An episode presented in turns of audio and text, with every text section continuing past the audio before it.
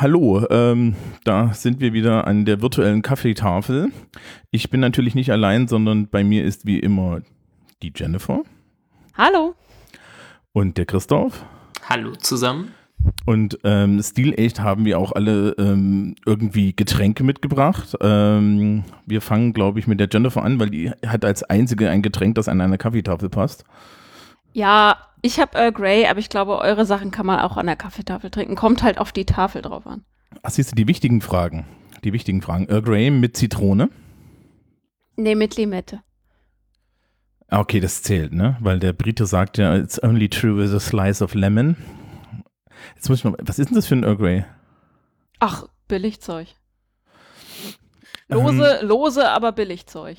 Mhm. Ich habe das schon mal bei dir auf Twitter gesehen, Jennifer. Ich muss dir da mal irgendwie Alternativen zukommen lassen. ja, Ich kenn, nicht im, im Netz stehen lassen quasi. Ihr, ihr wisst aber schon, dass äh, durch meinen intensiven Kaffeekonsum meine Geschmacksnerven, was das betrifft, einfach total tot sind, oder? Ja, dann hör doch einfach mit dem, mit dem Kaffee auf. Wow, wow. Weil Also, Tee, Team Tee wirkt doch genauso. jetzt, jetzt nicht gleich schon einen Streit anfangen, ja? Wieso, wie- wieso Streit? Bist du da religiös? Ein bisschen. Wir sind eine, eine Familie von äh, Koffeinabhängigen. Ich muss doch, ne? In dem Tee ist genauso viel Koffein. Ich bring dir mal eine Kiste von Fortnum Mason mit, so einen schönen Earl Ah. Grey aus London. Ja, Als, als ob ich noch mehr Abhängigkeiten bräuchte. Whatever floats your boat. Ne? Also das, man kann ja nicht genug haben. Ähm, Erzählt mal, was ihr trinkt. Genau. Äh, wer möchte? Achso, Oh, ich kann gern. Also ich habe hier ein ganz wunderschönes Glas Wasser stehen und daneben steht ein äh, Craigalechi Whisky, 13 Jahre alt, äh, mit, ich glaube, 46 Umdrehungen oder so. Der kann was. Der ist ganz gut. Ein- ein Watt bitte? Also ich, ich, ich halte mich ja bei Whisky für beschlagen. Ein, wo ist denn der her? Äh, Craigalechi, warte, habe ich nicht im Kopf. Die Destillerie war lange stillgelegt und erst, ich glaube, seit drei Jahren oder so, jetzt muss ich aber lügen, ähm, gibt es da wieder Standardabfüllung von. Vorher haben nur die Unabhängigen abgefüllt und äh, ja, die haben so ein schickes äh, Portfolio jetzt wieder mit so lustig ungeraden Zahlen, 13, 17, 21 oder so. Ja, der ist ganz angenehm. Jo, Okay, der sagt mir nichts. Ähm, okay. Single Malt. Na, immerhin Single Malt. Single Malt geht immer. ja, Ähm, ich habe Magnus Berry Cider. Den gab es jetzt im Supermarkt und ich muss ja jeden Cider, den es irgendwo gibt, äh, einkaufen und mitnehmen. Und das ist, es steht irgendwie drauf, das ist Pear with Red äh, with Berries. Ja, also Berries ist auch nicht irgendwie jetzt näher definiert, was es ist. Also es ist nicht viel Erdbeere drin, das finde ich schon mal gut, weil Erdbeere ist irgendwie eklig. Wobei ich in London einen wunderbaren Erdbeere-Mango-Cider hatte. Die Ähm. Leute machen auch alles, was irgendwie geht, ne? Erdbeer-Mango. Ja, das, ey, äh, das war total super. Da hattest du halt, nee, warte, das war nicht Erdbeere-Mango, das war Himbeere-Mango. Und das hatte halt vorne so diese Säure von der Himbeere und hinten, hinten kippte dann so ein bisschen die Mango rein. Das war sehr, sehr lecker. Ähm, ich fahre natürlich auf meine Schulfahrten nach London nur, damit sich meine Schüler bilden und ich mich nicht voll trinke, ne? Das ist klar. Natürlich, der Bildungsauftrag. Der, genau, der Bildungsauftrag. Weil äh, den Cider kannte ich vorher auch nicht. Ähm, ja, es, irgendwie, sind, irgendwie gleiten wir schon ins Thema, ne? Ja, ist ganz gut. Ist eigentlich ein ganz passender Einstieg. Ja, finde ich auch. Wir haben allerdings nichts zu essen da. Also ich zumindest nicht. Ja. Ist auch, Auch schwierig. Essen, essen und reden. Ja, das gilt ja eigentlich so als Podcast-Ding, ne? Dass dann irgendwann Podcaster ins Mikrofon schmatzen. Das ist so ekelhaft, ne? Ja, So da hast du schlimm. Kopf, Kopfhörer auf und dann schmatzt dir jemand direkt ins Ohr. Oder knuspert dir ins Ohr. Finde ich schrecklich. Ja, Knuspern, Knuspern wäre schon eigentlich nett. Ja, weiß ich. ähm, ja. Ich könnte jetzt total auf so eine Tafel Zartbitterschokolade. Naja, Ich hatte vorhin aus, aus Gründen, die sich mir auch nicht ganz erschlossen haben, eine Tafel Noisette. Ja, also Noisette ist ja irgendwie auch so diese, dieses absolute Verbrechen eigentlich. Und das war auch noch Wer- Milka. wa ja, warum? also das war warum schlecht. äh, äh. Also, Hm? Milka geht gar nicht. Milka ist eklig. Ich weiß nicht, warum alle Leute Milka immer so lecker finden. Ich finde die ganz furchtbar. Ich finde alles von Milka furchtbar. Das ist Konditionierung ab der Kindheit. Irgendwas muss am Behaviorismus ja dran sein. Aber hatte ich keine Kindheit oder, oder finden alle Milka eklig? Und Keine Ahnung, ich bin aus dem Osten. Ja, so, da war Milka, weil cooles Westprodukt?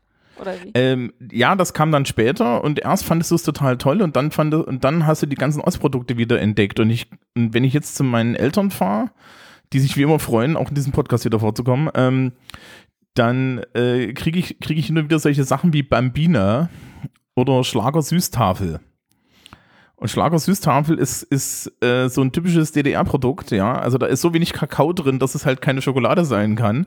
Dafür aber irgendwelche Mandeln und es, es, es, es Uh, hat, Mandeln. hat so ein leicht pappigen. Ja. Also so, und Bambina ist halt irgendwie so eine, so eine Karamell, so ein, so ein, so, ein, so eine Karamell, äh, Schlotze, die dann mit Schokolade überzogen ist. Ich habe das mal einer Freundin mitgebracht, ähm, also einer westdeutschen Freundin, die darauf fünf Minuten rumkaut und dann meint, es schmeckt wie süßes Sägemehl. Das halte ich immer noch eine, Boah, das klingt so, wie ich mir Ostprodukte mal vorstelle. Also die, die ich irgendwie, also nicht so, als würde ich die per se verschmähen, aber Es gibt so die schlimmen Geschichten. es gibt zwei Ostprodukte, ohne die könnte ich nicht leben. Und zwar eingelegte Gurken und Senf. Ähm, was für welcher? Bautzner oder Bron? Ja, Bautzner. Bautzner. Das ist, du bist auf der richtigen Seite des Zauns an der Stelle. Weil Bornsenf geht mal gar nicht, obwohl der aus Erfurt ist. Ähm, die, Boah, das, die, die haben das auch nicht, oh, die haben das auch nicht, Bornsenf haben wir auch nicht hingekriegt. Äh, ja, Äh, im Übrigen, liebes Publikum, es geht heute um Essen. Ach so, ja, es geht um Essen. Falls ihr es noch Könnte nicht man es mitgekriegt habt, erraten es haben. geht um Essen. Äh, Und damit meinen wir nicht die Stadt im Ruhrgebiet, sondern tatsächlich das Mampfen. Ähm, nee, also Ostprodukte kennen die viele. Es ist zum Beispiel hier so, in Franken gibt es Fita-Cola, ja. Und das kaufe ich dann immer und die Wessis finden die alle scheiße, weil die sind halt auf Coca-Cola konditioniert. Ähm, und das ist dann total klasse, ja. Also äh, äh, die sitzen dann immer da, "Bäh, das mag ich nicht und das ist total super. Das ist derselbe Grund, mit dem ich damals angefangen habe, Whisky zu trinken. Insbesondere rauchigen, ja, weil rauchigen Whisky kannst du halt in der Bar einfach stehen lassen, den trinkt dir keiner weg. Das ist richtig, aber er schmeckt mit K.O.-Tropfen auch besser. Das ist natürlich dann verdächtig. Weißt du, gegen die K.O.-Tropfen, gegen die K.O.-Tropfen konnte ich zum Glück immer mit Hilfe meines Aussehens gut gegenwirken. Ähm, na, also, das ist, das ist nicht mein Problem, aber äh, Ich ja. merke mir das. Was, dass ich zu hässlich bin, dass mich Leute K.O. kriegen wollen. Nein, dass ich, dass ich, dass äh, rauchiger Whisky mit K.O.-Tropfen besser schmeckt. Ich finde rauchigen Whisky einfach unfassbar abstoßend und ekelhaft. Deswegen sage ich das. Umso besser. Umso ich mehr fand für Rauch, mich. rauchige Tees irgendwann mal total eklig und dann, ich glaube, ich hatte einfach nur die falschen. Und dann auf einmal war es total cool. Vielleicht hat sich aber auch in meinem Geschmacksempfinden irgendwas total geändert. Ich stehe auch total auf Rauchsalz und so. Mm, Rauchsatt ist auch cool, aber ja, vielleicht sollten wir gleich mal den Schwung zum. zum Ja. Moment, Moment, ich muss noch. Jennifer, ich habe hier noch eine Kiste Smoky Earl Grey übrig. Oh Gott. Das ist das Hausrezept für die englische Königin. Oh nein. Du Leute, ihr, ihr, stürzt, ihr stürzt mich ins, in, in, in den Ruin. Wisst ihr das? Wir wollen nicht zur Königin machen, das ist doch nicht so schlimm. Ja, Ruin. Sag ich ja. Unnötige Ausgaben auf Staatskosten. Obwohl auf Staatskosten wäre okay. Egal. Ko wollen wir zum Sind- Thema kommen? Sind, sind, bin ich strukturell gegen Monarchie? Außer es gibt Tee und Kekse. Es, es braucht so wenig. Ja, wir wollen über das Essen reden. Ähm, wer, wer hat das Thema angeschleppt? Christoph hat das Thema irgendwie ein bisschen angeschleppt. Ja, das weil wird mir so hat. zugeschustert. Ich we- weiß gar nicht mehr, ob das so genau stimmt. Also, ja, doch, könnte, könnte sein. Ja, also, ich schreibe halt eine Hausarbeit gerade über Veganismus. Also, ich sollte sie jetzt mal wirklich schreiben, schreiben, schreiben und nicht mehr nur lesen. Genau. Da, da habe ich gedacht, könnte man ja mal drüber sprechen, weil das Thema, glaube ich, für Jennifer auch eine gewisse Relevanz hat oder hatte. Ähm, und ja, sich dem Ganzen mal soziologisch zu nähern, ist, glaube ich, ganz interessant. Ja, Okay, So. wieso, also, also Jennifer, wieso hatte das? Ich, ich weiß nicht, wie er darauf kommt, es hatte. Oder hat. Ja. Hat.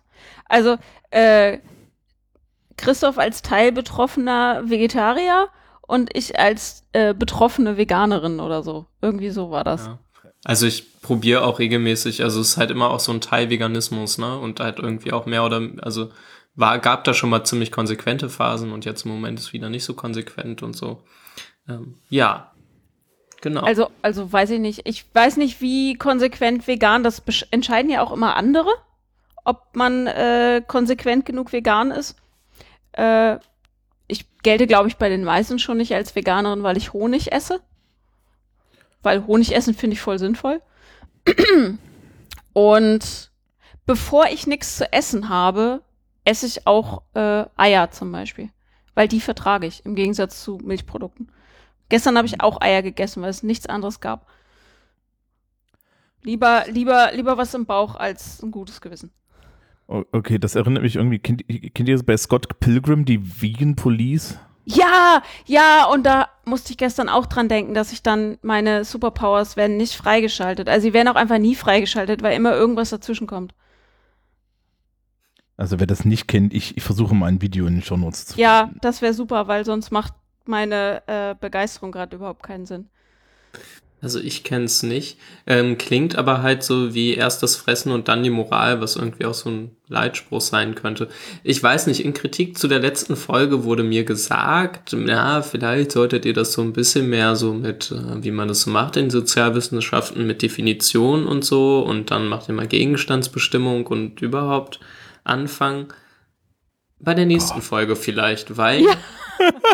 Also Essen ist das, macht man so für Energie im Körper. Dies, das. Das war es auch schon an äh, soziologischer Definition dazu. Und ist irgendwie, glaube ich, auch eine anthropologische Konstante im Sinne von auch sozial irgendwie wichtig und relevant und nicht, also es ist halt mehr als Nahrungsaufnahme.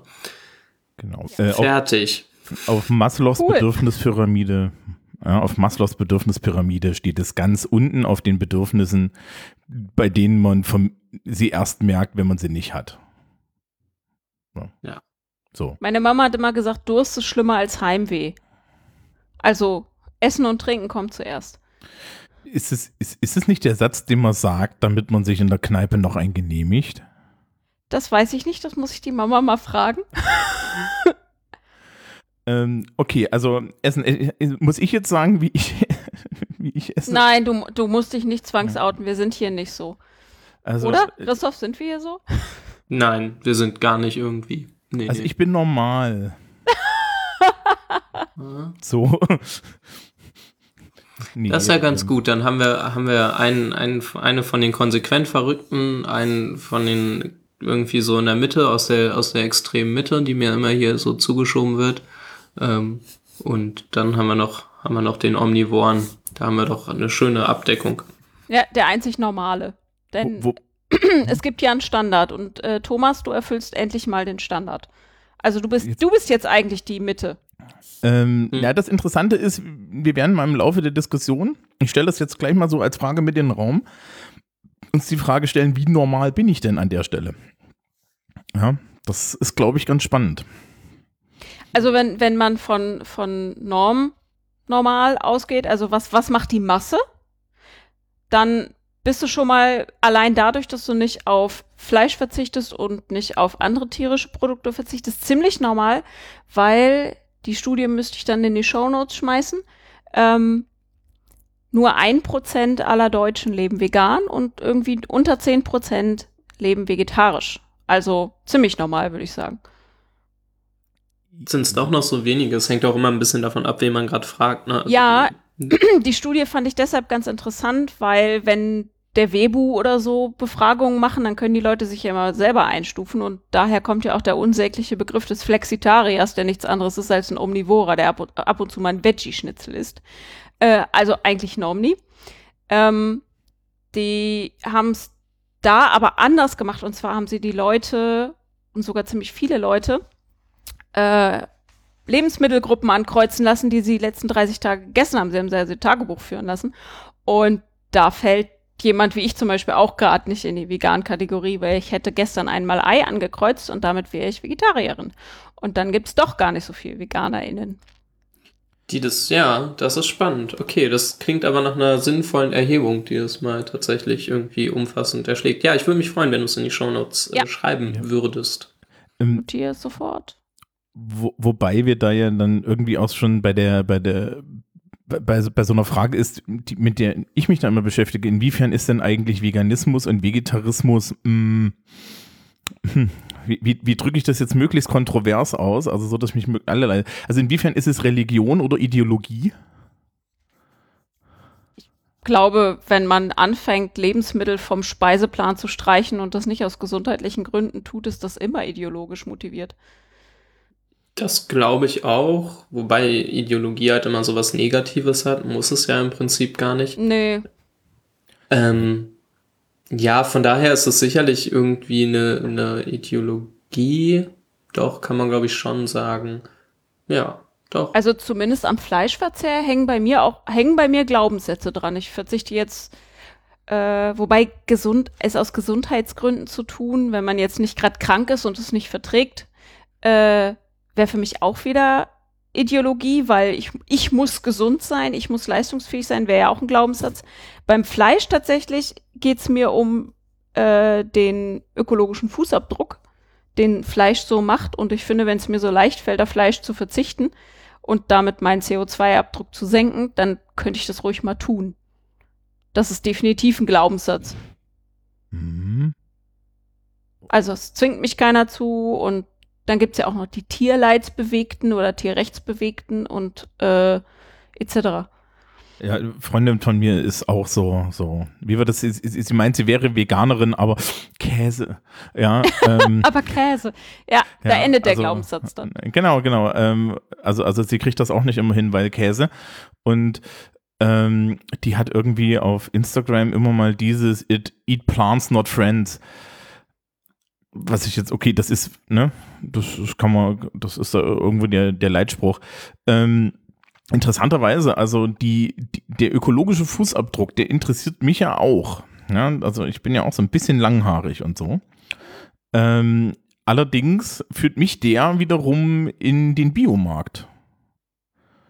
Ja, und ich habe hier einen Biomarkt, bei dem habe ich jetzt letztens irgendwie erst den Flyer wieder mitgenommen und es gibt halt im Endeffekt kein Produkt, das weiter als 120 Kilometer weit weg produziert wird. Auch bei Gut, dann, Fleisch. dann, ja, aber dann hättest das Fleisch ist ja immer noch unglaublich krass. Also, Ja, äh, biologische, ne, ökologische Landwirtschaft ist dann immer noch so das Beste, was du machen kannst. ja, aber wenn die du 10, jetzt- Pro- die 10% CO2 weniger, die das hat, äh, machen es halt nicht wett, wenn du ganz drauf verzichten kannst. Also, das sind meine Gedanken dazu. Und wenn es mir so leicht fällt, das ist ja der Punkt bei mir. Ich meine, ich müsste darauf verzichten, weil es mir auch so leicht fällt. Wenn es schwer wäre, dann wäre das wieder eine andere Geschichte. Boah, na, Leichtfallen ist eine interessante Frage. Ja, also ich glaube, bei mir ist das halt so, äh, so eine Gewohnheitsgeschichte tatsächlich. Ich bin aber auch ähm, in bestimmten, in bestimmten Ritusen, was jetzt mein Essen angeht, also äh, äh, bin, bin ich da auch sehr festgefahren. Ich glaube, der Pl- Plural ist Riten, aber naja. Ähm, und zwar, ich bin ganz furchtbar schlecht, ein, ein, ein Nicht-Wurstfrühstück zu haben. Ja, ich bin nicht der große Käseesser. Bäh. Frischkäse ist bäh und so Zeug. ja, äh, vegane Brotaufstriche müsste ich mal probieren, die sind aber großflächig auch irgendwie alle hm, suspekt, ja. Ähm, und das ist halt im Endeffekt so sozialisiert, ja. Also ich bin halt so der, der Typ, der frühst gern sein Wurstbrötel da hat und, und irgendwie sein, sein, sein Frühstücksei, ja. Und ich bin eher, also ich würde lustigerweise vegetarisch geht, weil ich würde eher Frühstückseier essen, als, als dass ich irgendwie Wurst mir aufs Brot schmeiß. Aber ähm, ja, ich bin dann halt auch keiner für Brotaufstrich. So Honig auf so süßes Frühstück, ne? Gibt es ja unheimlich viele Leute, die stehen da drauf. Äh, auch nicht. Und dann, dann, ne, dann hast du halt irgendwie so deine, dein, deinen eigenen Lebensstil, der dir da äh, das vorschreibt. Und dann überlege ich mir schon, was ist jetzt, ja, ist meine Überzeugung groß genug? Und ich bin furchtbar schlecht in Überzeugungen. Ja, ähm, deswegen, ja, läuft nicht.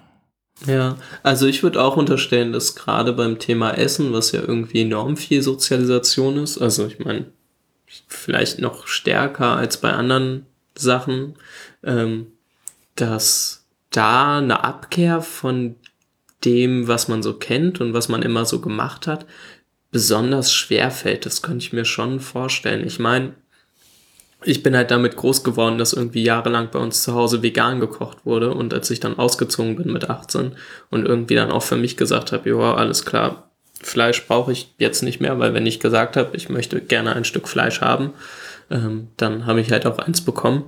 Ähm, da war dann irgendwie die Umstellung echt nicht sonderlich groß. Also das wäre, also Sozialisation und Essen haben, glaube ich, ganz schön viel miteinander zu tun, also beziehungsweise Essgewohnheiten. Ich habe die, ich bin ja aus Versehen Veganerin geworden. Also erst aus Versehen Vegetarierin und dann aus Versehen Veganerin. Äh, und ich habe aufgrund meiner Sozialisation, bei uns sind, in meiner Familie sind Vegetarier wie auch Veganer ganz klassisch die, die zu dumm sind zum Jagen. Und äh, ich bin ganz erstaunt, dass meine Familie noch nett zu mir ist. Auch obwohl ich kein Fleisch mehr esse. Und wirklich nett, das hätte ich nicht erwartet. Aber deshalb habe ich den Begriff vegan total lange vermieden also was heißt total lange, ein paar Monate, wo ich auch nicht so angesprochen werden wollte. Ich hätte Mhm. gern die Pizza, aber ohne Käse. Äh, oh, bist du Veganerin? Nein. Sehr Okay. schön. Ja, weil für mich war das total negativ besetzt mit diesen Leuten, die keiner mag. Weil ich ja auch so, ich habe auch ähm, zumindest in meinem Studium relativ viele Menschen kennengelernt, die ihre Ernährungsideologie mit dem mit der Brechstange auf Leute einschlagen wollen und war deshalb im Bezug auf Veganismus total aufgewiegelt und wollte auf gar keinen Fall so genannt werden. Ja, das ist, ne? Wie war das mit diesem Witz, woran erkennt man den Veganer auf der Party? No. Ja, er erzählt's dir dann und so. Ja, ähm, Genau. Ähm, ich, ich glaube, das ist gar nicht mehr so schlimm. Also das, ähm, das Spannende ist ja, dass jetzt so, so, so, dass im Endeffekt er in seiner eigenen Echokammer gelandet ist. Ja, von besagter veganer Freundin kriege ich das immer wieder mit. Die ist dann, äh, die, die hat sich bei mir schon beschwert, dass sie die ganze Zeit auf Facebook so Tierschlachtvideos geteilt kriegt von den ganzen, von den ganzen tierrechtsveganen Typen, ja. Und sie sagt dann, ja, aber ich mach das schon mit, ich will mir das nicht angucken. Und ich dann sage, ja, komischerweise, ich krieg sowas nicht gezeigt, ne? Ja. Ich habe Weil- gestern, gestern Spiegel Online-Artikel gelesen, Fehler Nummer eins. Äh, da ging es eigentlich nur darum, dass, dass Landwirtschaft produktiver geworden ist und dass wir jetzt auf der gleichen Fläche mehr Getreide anbauen können und damit mehr Menschen ernähren. Und im Schlusssatz des Artikels steht eigentlich nur drin, wenn wir auf den Flächen, auf denen wir jetzt Futtersoja anbauen, Essen für Menschen anbauen würden, könnten wir noch mehr Menschen ernähren.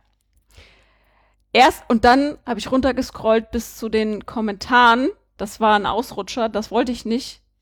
Ist aber passiert. Erster Kommentar.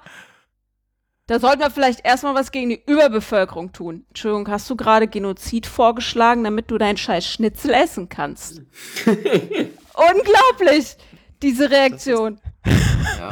Also ich halte das jetzt erstmal für total sachlogisch. Ich meine, das ist jetzt aus so einer kontinentaleuropäischen Sicht. Das haben wir die letzten 200 Jahre auch so gemacht. Also das ist doch jetzt Wir nichts sind hier in Neues. Kontinentaleuropa auch einfach gut damit gefahren. Ich meine, uns ging's ja nicht schlecht. Ja, eben. Wir Eben. hatten ja zu essen. Wir hatten ja zu essen. Ja, also prima wäre auch, wenn man nicht einfach unfassbar viel, also ja, wegwirft. Entweder in äh, Ja. völlig unverarbeiteter Form oder dann auch später in verarbeiteter Form. Das wäre auch, glaube ich. Also vielleicht wird das auch einfach schon reichen. Ja, das ist ja auch eine Sache, die mich wirklich aufregt. Also ich habe hier zwei Supermärkte um die Ecke. Das eine ist halt hier der lokale äh, Regionalbiomarkt, in dem ich normalerweise einkaufen gehe. Ähm, und daneben ist, ist ein Lidl und da daneben ist ein Rewe. Und der Rewe klopft sich auf die Schulter für die größte Obst- und Gemüseabteilung im Landkreis. Mhm. Und ich stehe da jedes Mal drin und denke mir, und das schmeißt ihr alles weg, ne?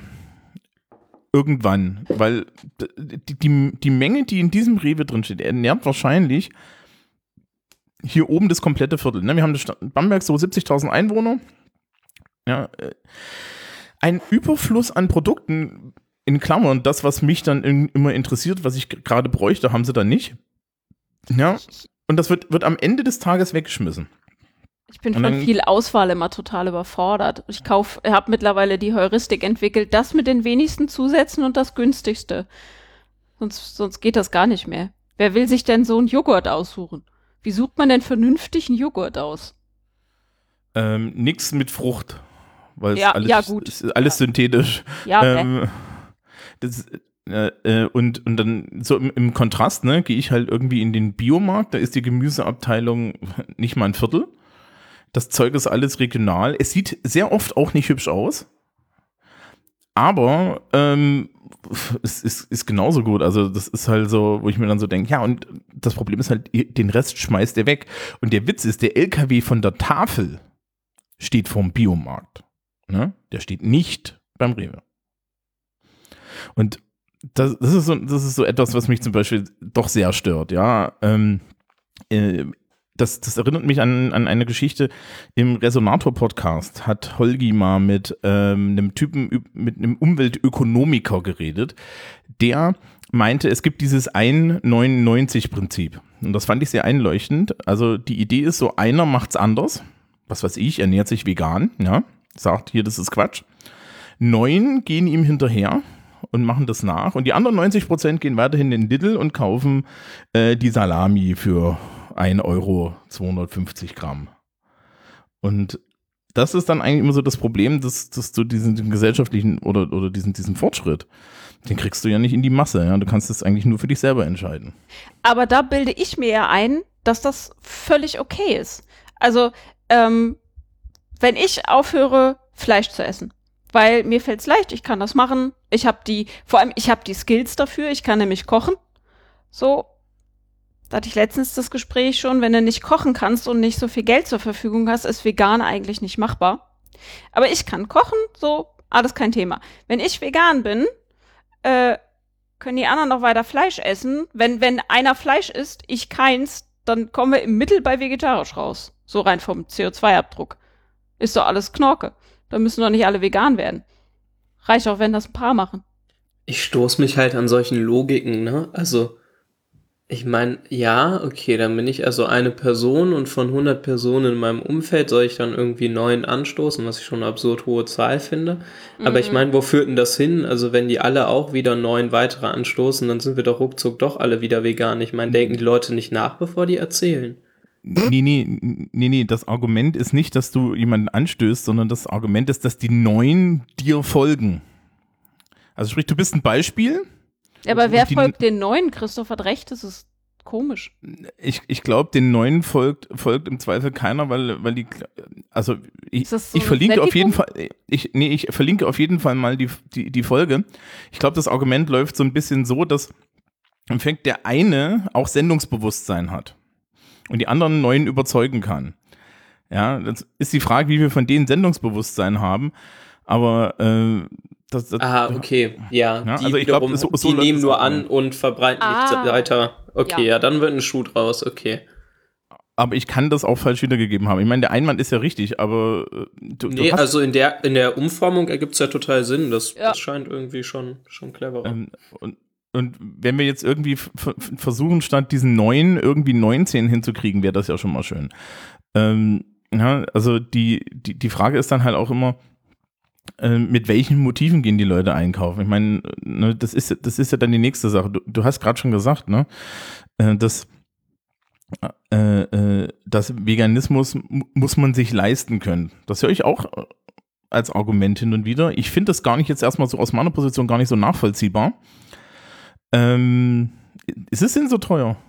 Ich meine nicht äh, leisten können nur finanziell. Ich habe es ja eben gerade gesagt, wenn du äh, entweder die Skills hast oder Kohle, weil viele Sachen musst du selber machen und äh, nicht zu kochen, vegan nicht kochen können oder nicht kochen zu, zu wollen oder so, äh, läuft auf zum Beispiel Ersatzprodukte hinaus. Wenn ich mir veganen Käse angucke, veganen Aufschnitt, äh, vegane Aufstriche, äh, vegane Schnitzel, Würstchen, was auch immer.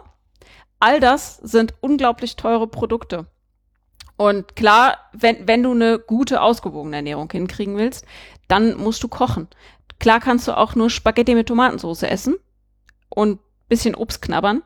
wird auch irgendwie hinkommen, aber vielleicht nicht wirklich gut und das wird vielleicht nicht sonderlich lange funktionieren. Deswegen leisten, nicht nur finanziell, sondern vor allem musst du kochen können. Finde ich. Äh, Weil sonst wird's echt schwierig. Dann isst du Mhm. Laugenstangen und Bananen. Okay, das heißt, wir sind also an so einem Bildungspunkt angelangt. Ja. So ein bisschen, ne? Äh, ich finde, also ich kann also meinen persönlichen Werdegang äh, äh, erzählen. Ich meine, ich habe mir jetzt eine neue Küche gekauft und seitdem koche ich noch mehr. Aber bei, bei mir ist es tatsächlich äh, so eine Sache gewesen, äh, dass, dass, dass in dem Moment, wo ich die Möglichkeiten hatte, ich das einfach gemacht habe und ich bin ein klassischer Kochbuchkocher, ja. Also ich bin selber nicht unbedingt der kreativste Mensch, was das angeht. Mir fehlt da auch regelmäßig irgendwie so die, die, die Energie und der Horizont für. Ja, ich möchte eigentlich nach Hause kommen und möchte irgendwie wahlweise was, was, was haben, was schnell geht. Ja, weswegen ich immer noch relativ viel Convenience fress. Aber immerhin die, die bessere Convenience. Und, ähm, oder aber dann halt irgendwas, was einfach ist, ja, und dann ist interessanterweise meistens veganes oder vegetarisches Essen gar nicht so weit weg. Also ich habe irgendwie hier so eins meiner Standard-Schnellgerichte ist ein vegetarischer äh, Tortellini-Auflauf, ja, der komplett vegan wird, wenn du die richtigen Tortellini kaufst. Ja, richtig. Und Ähm. die richtigen Tortellini sind dann wieder teurer als die günstigen Tortellini. Weißt du, was ich meine? Das, das summiert sich so auf. Ja gut, aber ich, ne, also, das ist jetzt aus meiner privilegierten Position, ich gehe so oder so in den Ja. Biomarkt, ne? Ja, Ja, also- ja, stell dir das Ganze mal mit äh, 900 Euro jeden Monat auf deinem Konto vor. Dann, dann sind äh, Dann, 1,99 richtigen statt Tortellini 1 nicht. Euro. Nee, kein bisschen. Also das geht nicht. Da, dann isst du pff, Reis und Linsen wahrscheinlich den Rest des Monats. ja, naja. Und ich würde auch sagen, dass, also, ich glaube, Bio ist teurer als vegan, Ja, könnte man definitiv. sagen. Und vegan musst du selber machen, um nicht arm zu werden. Also, dann ja.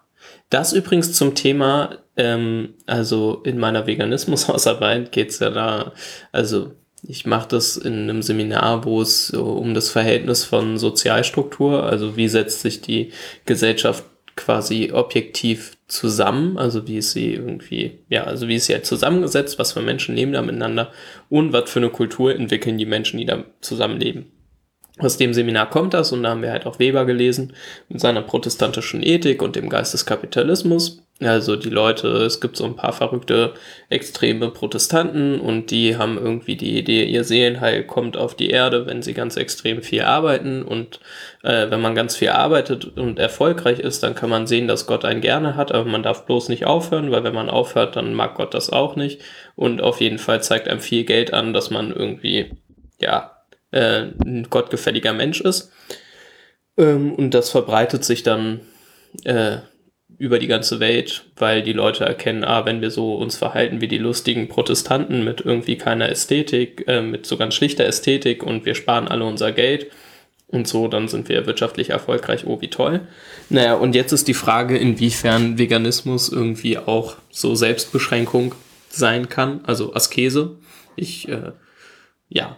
Und ich glaube, dieses ganze selber machen, wer irgendwie mal ernsthaft vegan gelebt hat, der merkt, das ist keine, das ist keine Askese, das ist keine Selbstbeschränkung, sondern irgendwie wird das auch im kompletten sozialwissenschaftlichen Diskurs, da gibt es irgendwie ein, zwei Paper, die das mal so zusammengefasst haben, völlig falsch beleuchtet. Da sind immer so lustig omnivore Menschen, irgendwelche alteingesessenen Profs, die gucken sich das so an und sagen, boah, die Leute essen kein Fleisch mehr, keine Milchprodukte, keine Eier, denen geht scheiße. Ja, Die auf was, irgendwie die- nichts, nichts kann man mehr essen. Blätter und Staub gibt's noch. Ja, und ich habe darüber nachgedacht und festgestellt, na ja, aber wenn man die Leute fragt, die überleben, erleben das einfach alle gar nicht als Selbstbeschränkung, sondern alle erzählen danach, boah, ja, und dann habe ich gesehen, ich kann dieses kochen, jenes kochen und wusstest du eigentlich, dass man das und das essen kann und ich habe voll viele neue Gerichte ausprobiert und so und irgendwie kommt es nie so richtig als äh, Selbstbeschränkung raus. Das fand ich äh, ganz interessant. Jetzt du es nur noch auf eine Hausarbeit strecken. Ich glaube, das kriegst du locker auf eine Hausarbeit gestrickt. Ich finde, da wird ganz äh, dieses, äh, habt ihr Balösius gelesen? Wie? Soziologie des Essens? Nein. Ähm, Show Notes. ja, auf jeden Fall Shownotes. Das Buch von ihr können wir verlinken. Ähm, Balösius hat sich mit ähm, der Soziologie des Essens beschäftigt und zwar so, äh, die, die ist sehr in Richtung Bourdieu. Also wer isst was, äh, wie hat man sich am Tisch zu verhalten, welche Nahrung steht wem zu. Also wer darf was essen zum Beispiel. Äh, dicke Menschen zum Beispiel dürfen kein Eis essen. Und dünne Menschen kein Salat. So, um es mal platt zu formulieren. Ähm, Und dass du das gelesen hast, erzählst du uns jetzt nach 36 Minuten Geplemper. Entschuldigung, das ist. Wann habe ich meinen Bachelorabschluss gemacht? Es ist lange her, ich bin alt. Okay. Du bist ja? nicht alt. Nein, stimmt, du bist alt, ich nicht. Danke. Ha! also, ähm, wer isst was und wer legt das fest? Also Mhm. die, dieses, dieses Missverständnis, dass vegan lebende Menschen total die Asketen seien, resultiert ja daraus, dass gesellschaftlich, in, insgesamt gesellschaftlich festgelegt ist, dass das Gegenteil von Askese mit Fleisch zu tun hat. Ja, Und das mit Fleisch. Lust und Befriedigung und alles ja, ist, ne? genau. Mm. Und je nachdem, wer bestimmt, äh, was wir zu essen haben und was gutes Essen ist und was schlechtes Essen ist, wenn ich erzähle, dass ich drei Tage hintereinander Reis mit Linsen gegessen habe, gucken mich die Leute auch an, als hätte ich mich gerade für ein mönches, mönchisches Leben in den indischen Slums entschieden. Dabei habe ich drei Tage lang das geilste Curry von Welt gegessen. Aber da geht's schön in Richtung Macht und wer bestimmt, was wir essen und was nicht. Mhm, Das heißt also, Veganismus kann man tatsächlich als eine Art Emanzipation sehen. Uff. Ich, Ja, ich so- finde so- ich find so- ja so das schwierig, so das, zu, äh, das so zu Das klingt überladen. Ich esse so. einfach nur Pflanzen. Nee, na- naja, nein, also, dass du das nicht so überladen äh, siehst, ist klar. Aber wenn wir jetzt einfach mal so neutral draußen rausholen und nicht den Emanzipation, Emanzipationsbegriff so furchtbar überhöht, sondern so, so als das nimmt, was es ja eigentlich heißt, nämlich, dass ich mich von irgendwas unabhängig mache, Mhm. dann ist es, ist es im Endeffekt eine Un- Unabhängigmachung ähm, davon, wie so die Riten sind. Ähm, dazu kann ich übrigens was erzählen. Das ist äh, ganz spannend. Wisst ihr, wie das mit dem Fleisch in der Geschichte so war? Aber fass noch mal zusammen. Ähm, ja, ich erzähle das jetzt mit ich kann das jetzt so schön englisch sprachwissenschaftlich erzählen, weil es gibt da eine ganz tolle Sache in der englischen Sprache und jetzt lernen wir alle etwas Sinnloses über die englische Sprache. Nämlich im Jahre 1066 haben sich ja die Engländer von den Franzosen erobern lassen, die eigentlich Dänen waren, die in Nordfrankreich gewohnt haben. Braucht keine Sau zu wissen, ist aber so. Das Spannende ist, wenn du heute in, in oder äh, wenn man heute die, die englischen Wörter sich anguckt, dann sind die ganzen Wörter für die Tiere germanischen Ursprungs. Ne? Also Cow ist Kuh, Sheep ist Schaf, ne? das Scherb, das ist äh, direkt germanische Wurzel. Und wenn man sich die, die, die Worte für das Fleisch anguckt, dann sind die alle französisch. Ja? Das habe ich mich schon so oft im Englischen gefragt, warum das eine mit dem anderen einfach gar nichts zu tun hat. Das kann ich dir erklären. Die Leute, die das Fleisch gegessen haben, waren allesamt Adlige, die haben alle Französisch gesprochen. Das heißt, die haben nicht Rindfleisch gesagt, sondern die haben Bœuf gesagt und das wurde dann Beef. Ja, die haben nicht Schaffleisch gesagt, sondern die haben Mouton gesagt und das wurde dann Matten.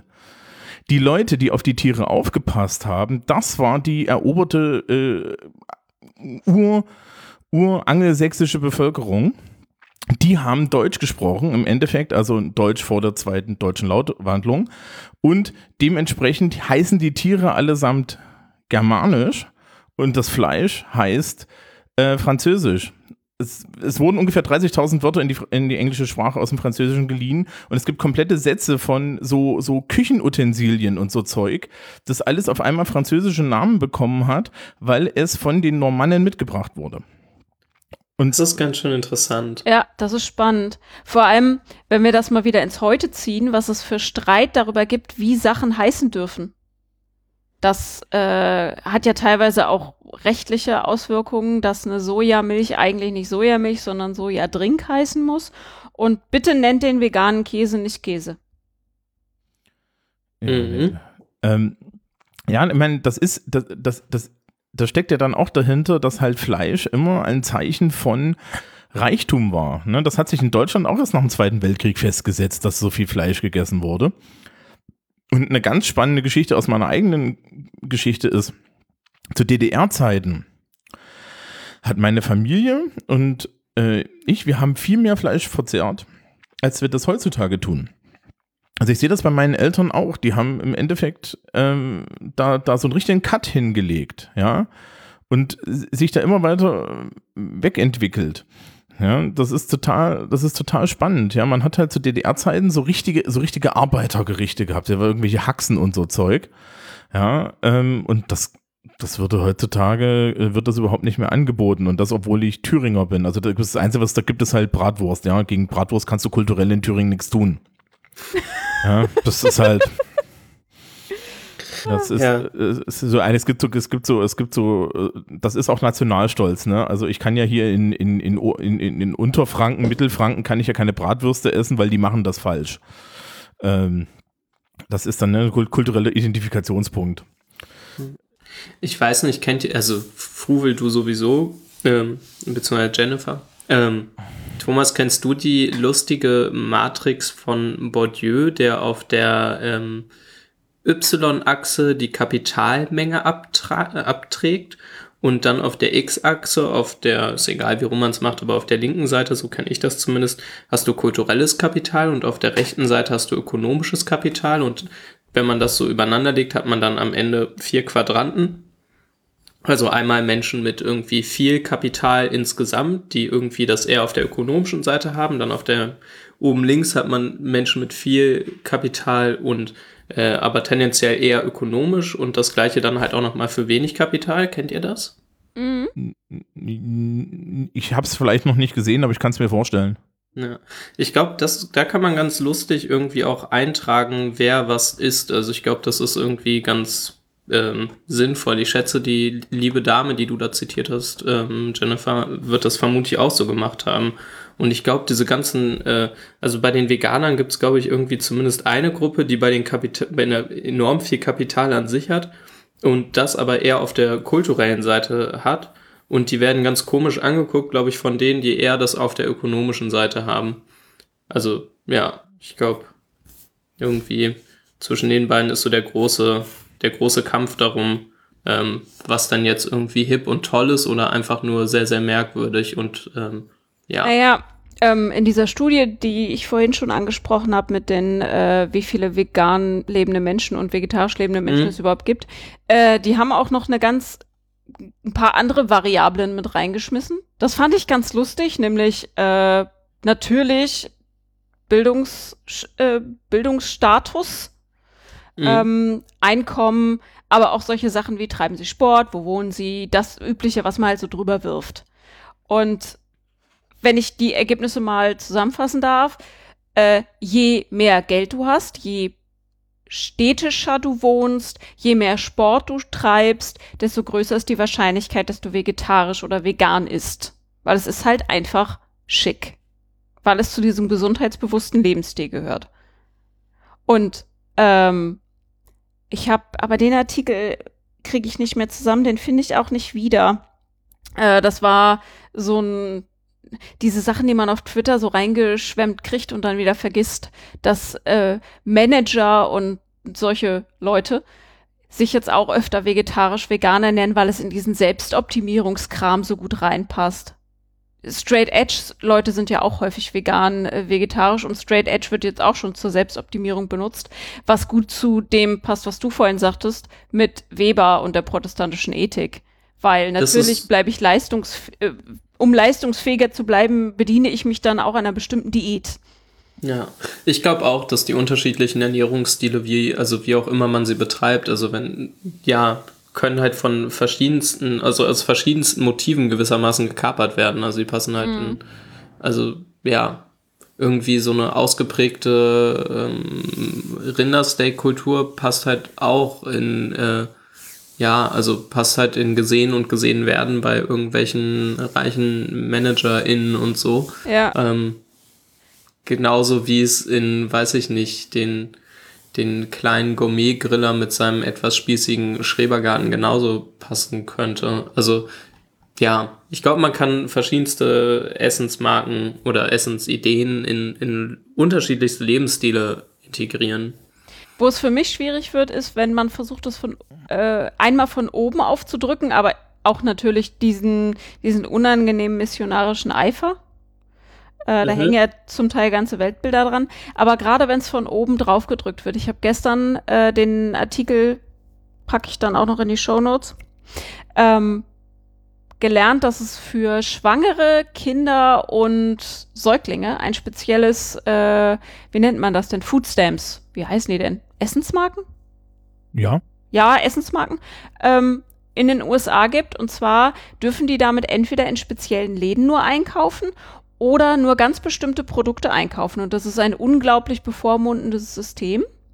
Ähm, da darf man zum Beispiel nur Hülsenfrüchte in Dosen kaufen, denen sonst nichts zugesetzt ist, weil man wollte die Ernährungssituation von Kindern und äh, Stillenden verbessern. Man darf nur ganz bestimmte äh, Babynahrung kaufen, in denen keine Zusätze enthalten ist. Also anstatt an der finanziellen Situation der Familie etwas zu ändern und vielleicht an Armut und sozialer Ungleichheit und so ein Schnickschnack, äh, schreibe ich jetzt denen noch vor, welche Nahrungsmittel sie zu kaufen haben. Das ist ja besonders Hm. sympathisch. Also gäbe es diese Essensmarken für alle, hätte ich damit nicht so enorme Probleme. Also wenn einfach jeder für, wir haben hier mal uns angeguckt, was denn scheinbar gesundes Essen sein könnte oder so und wir krie- ihr kriegt dafür Essensmarken und zwar alle, dann fände ich das nicht so schlimm. Aber da dann so komische Biopolitiken, äh, um mal so einen Foucault-Begriff auszupacken, also ähm, oder so eine Politik des Selbst zu betreiben, ähm, Naja, wo man irgendwie auf die körperliche Ebene der, der, äh, der Personen durchgreift, ist schon einfach ziemlich unsympathisch. Ist vor allem ganz Ja, schön übergriffig. Ja. sehr amerikanisch, hätte ich sofort gesagt. Naja, ja, sehr Also- amerikanisch. also- aber Also, wehrt sich nicht der durchschnittliche Ami jederzeit, wenn ihm irgendwas von oben aufgedrückt werden soll? ja, genau. Und der durchschnittliche Ami ist ein, ist, ist, folgt ja religiös der protestantischen Ethik im Endeffekt. Ne? Das ist ja bei denen so das kulturelle Grundprogramm. Und Jo. der würde dir jetzt sagen, ja, Moment mal, ja, du musst doch einfach nur genug, du musst einfach nur genug Kohle haben, um dir ohne diese Foodstamps das, äh, das Essen leisten zu können, dann, dann wird dir, wirst du doch überhaupt nicht äh, drangsaliert. Die Leute, die allerdings arm sind, die haben das gefälligst richtig zu machen, weil denen müssen wir das ja vorschreiben. Und wenn wir schon unser Geld ausgeben, dann haben die ihre Kinder gefälligst anständig zu ernähren. Hören Sie bitte einfach auf, arm zu sein. Genau, genau, weil, entschuldige, entschuldige bitte, aber ne, da sein, äh, sein Kind die ganze Zeit mit Hamburgern vollzustopfen und richtig schön verwahrlosen zu lassen, das ist ein Privileg. Oh Gott, das ist so traurig und so wahr. Ja, das ist, äh, ähm, Ja. Das Interessante ist, jetzt habt ihr habt irgendwie so meine Illusion davon, dass Veganismus doch jetzt em, em, Emanzipation ist zerstört. Das finde ich jetzt irgendwie schade. Warum? Ähm, ne, weil er vorhin die, die tausend Beispiele dafür genannt hat, für die Leute, die überhaupt nicht emanzipiert sind und das eigentlich nur machen, weil sie dann doch wieder irgendwelchem Zeug hinterherrennen. Ähm, also es gibt vielleicht so und solche, ne? Das wäre. Also, gibt, Also- ja, gibt glaube ich, Leute, die was emanzipativ betreiben und andere halt vielleicht eher nicht. Und wer entscheidet eigentlich, was emanzipiert ist und was nicht, ist ja auch Ich. Ja. schwierig. Ja, also ich, glaube so, ähm, im Umgang mit Essen, ich habe bei, schon bevor ich selber so gegessen habe, bei denen, die sich dann dazu entschieden haben, gesehen, dass bei vielen dieser Effekt auftritt, dass sie sich zum ersten Mal mit Nahrung beschäftigen. Was sie da essen, wie sie das zusammensetzen müssen. Weil, muss man ja auch mal zugeben, alle Nährstoffe in so eine vegane Diät zu packen, ist nicht ganz so einfach. Andererseits interessieren sich die Leute auch meist erst dann dafür. Niemand fragt, ob die Leute, die den ganzen Tag nur Fertigfraß essen, alle ihre Vitamine bekommen. Aber krieg mal als Veganerin Schnupfen. Dann war's das Essen. Ähm, also, dass sie sich zum ersten Mal damit auseinandersetzen, was sie da überhaupt essen und wie man das kombinieren kann.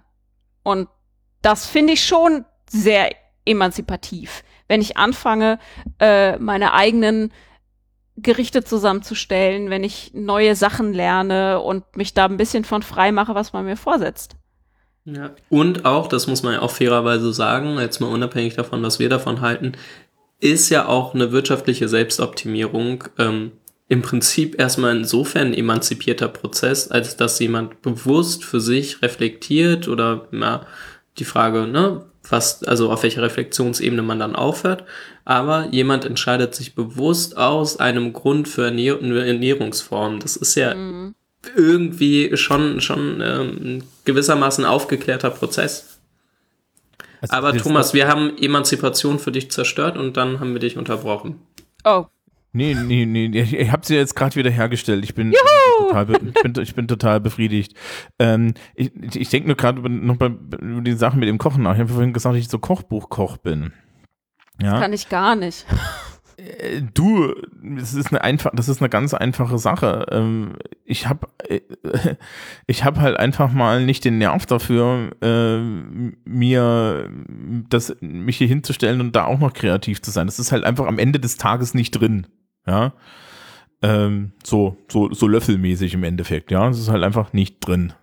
So, aber ich habe halt sehr gute Kochbücher und dann, äh, ja, ich meine, gut, die werden regelmäßig dann auch irgendwie gepimpt, weil dann ist mir doch zu doof oder ich vergesse irgendwas und so und dann stelle ich fest, geht oder geht nicht.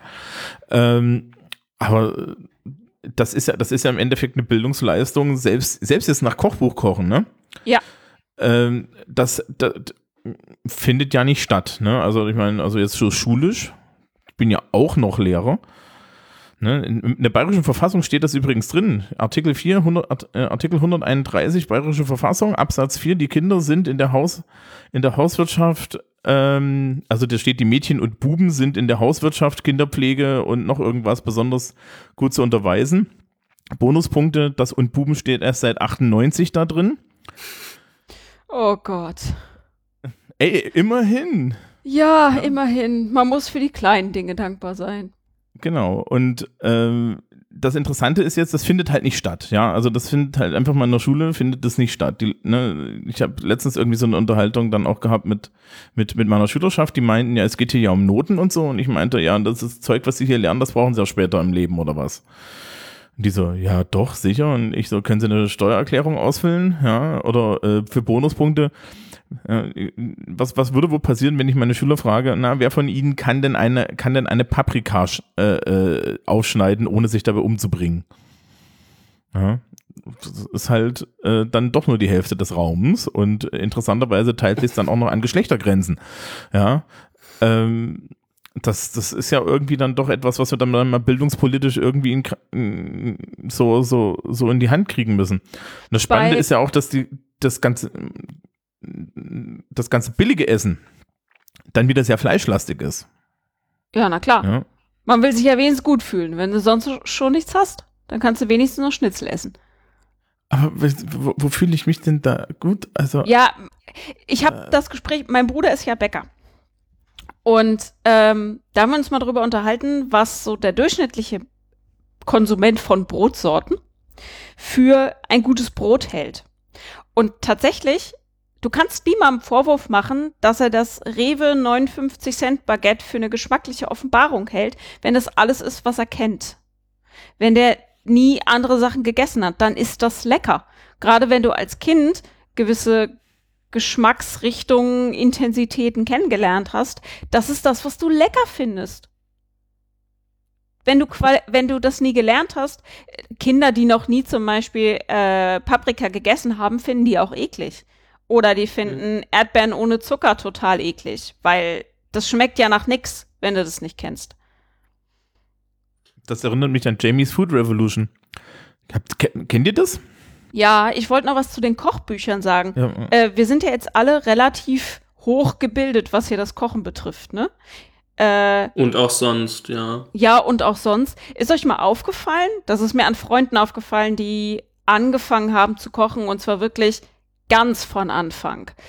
Die meisten Kochbücher sind vom Anspruch her für Menschen, die noch nie gekocht haben oder die vielleicht höchstens Spaghetti kochen können und das auch nur eher mäßig, vom Anspruch her zu hoch.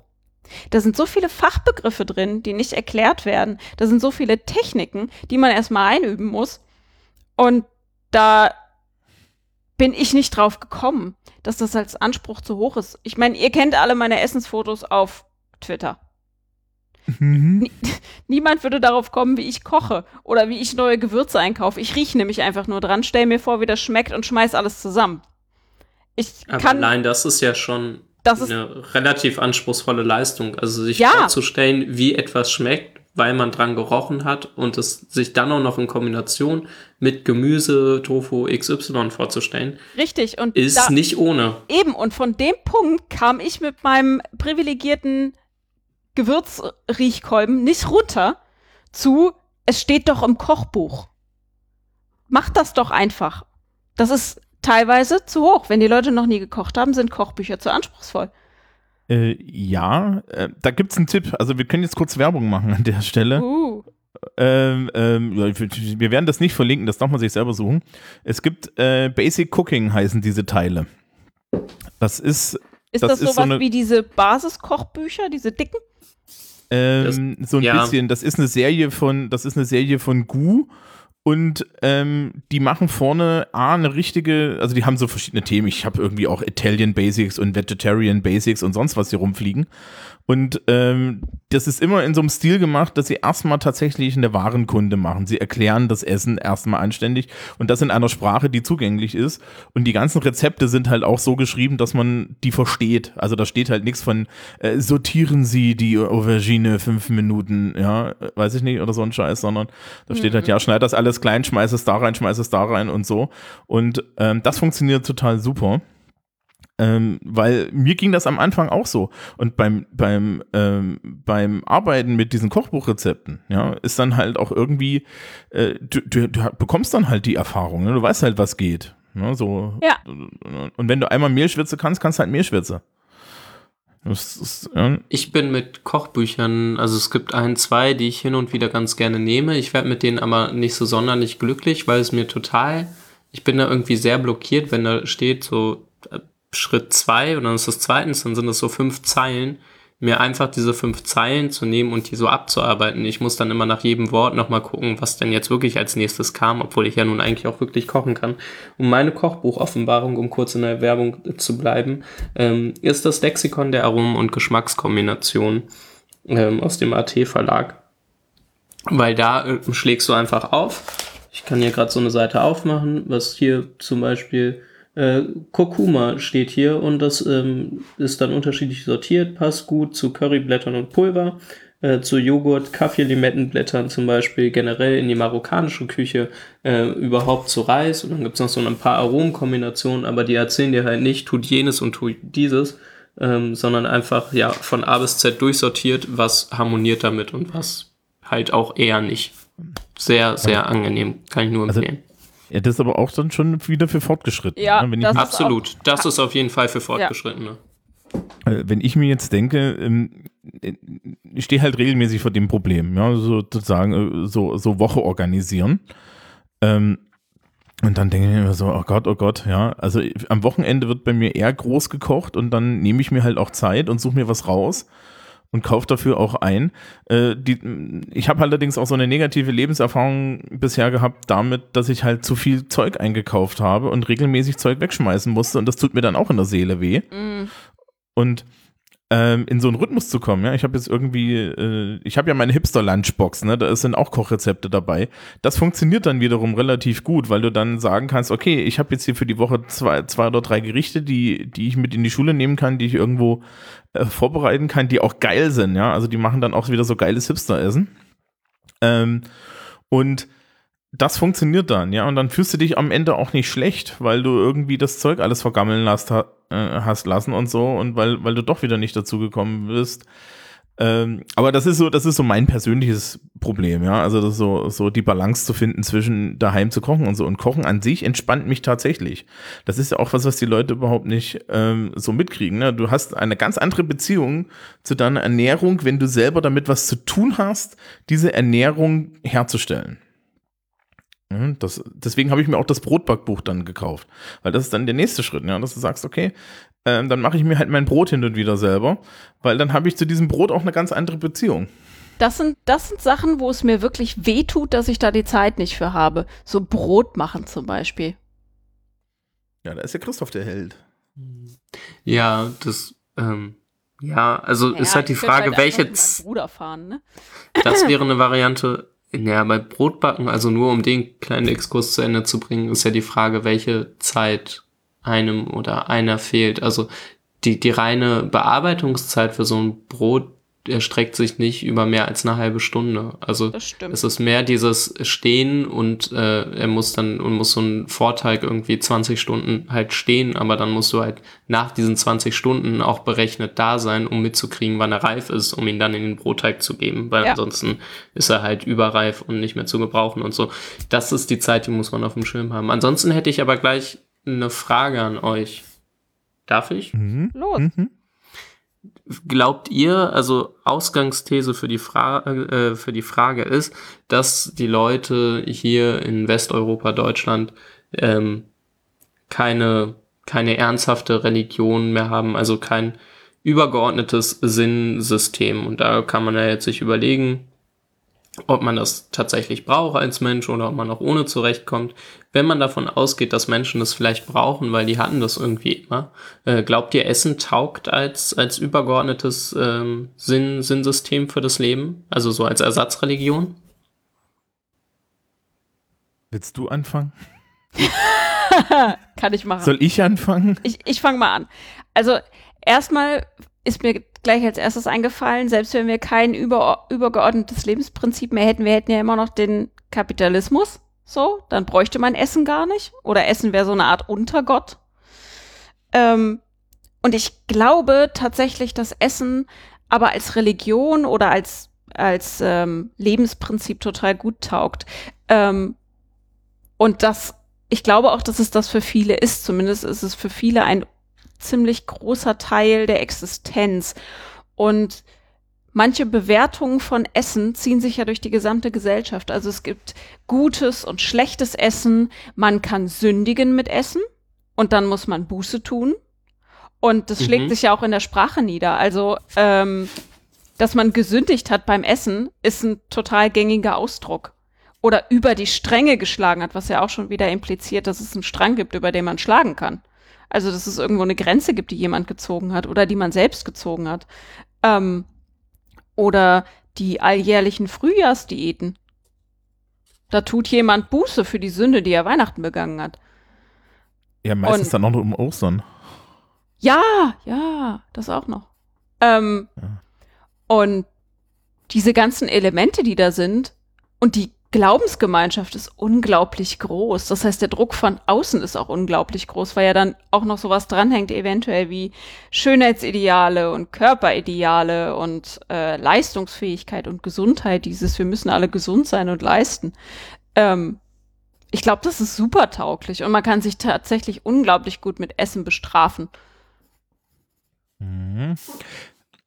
Also ich würde dir da gar nicht widersprechen. Ähm, würde aber, glaube ich, noch dazu sagen, dass das, dass das ein bisschen Privileg... Scheiße, jetzt rede ich von Privilegien.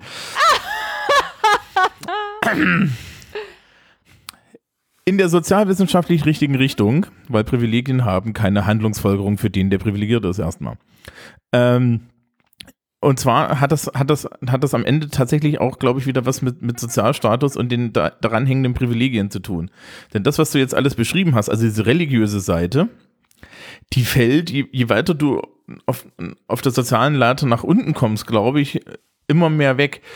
Ähm, da gibt's dann, da dann als Gegenreaktion irgendwann diese Sache, dass diese ganzen Identifikationsmechanismen, die jetzt so die, die, die Hipster und so weiter haben, ja, also diese ganze, äh, dieses, ne, das, äh, das die, also so, so eine positive Bewertung von Fleisch zum Beispiel, ja, äh, dass das dann vielleicht irgendwann wieder hervorkommt, so als, als Essenshabitus der, äh, der, der unteren Statusgruppen.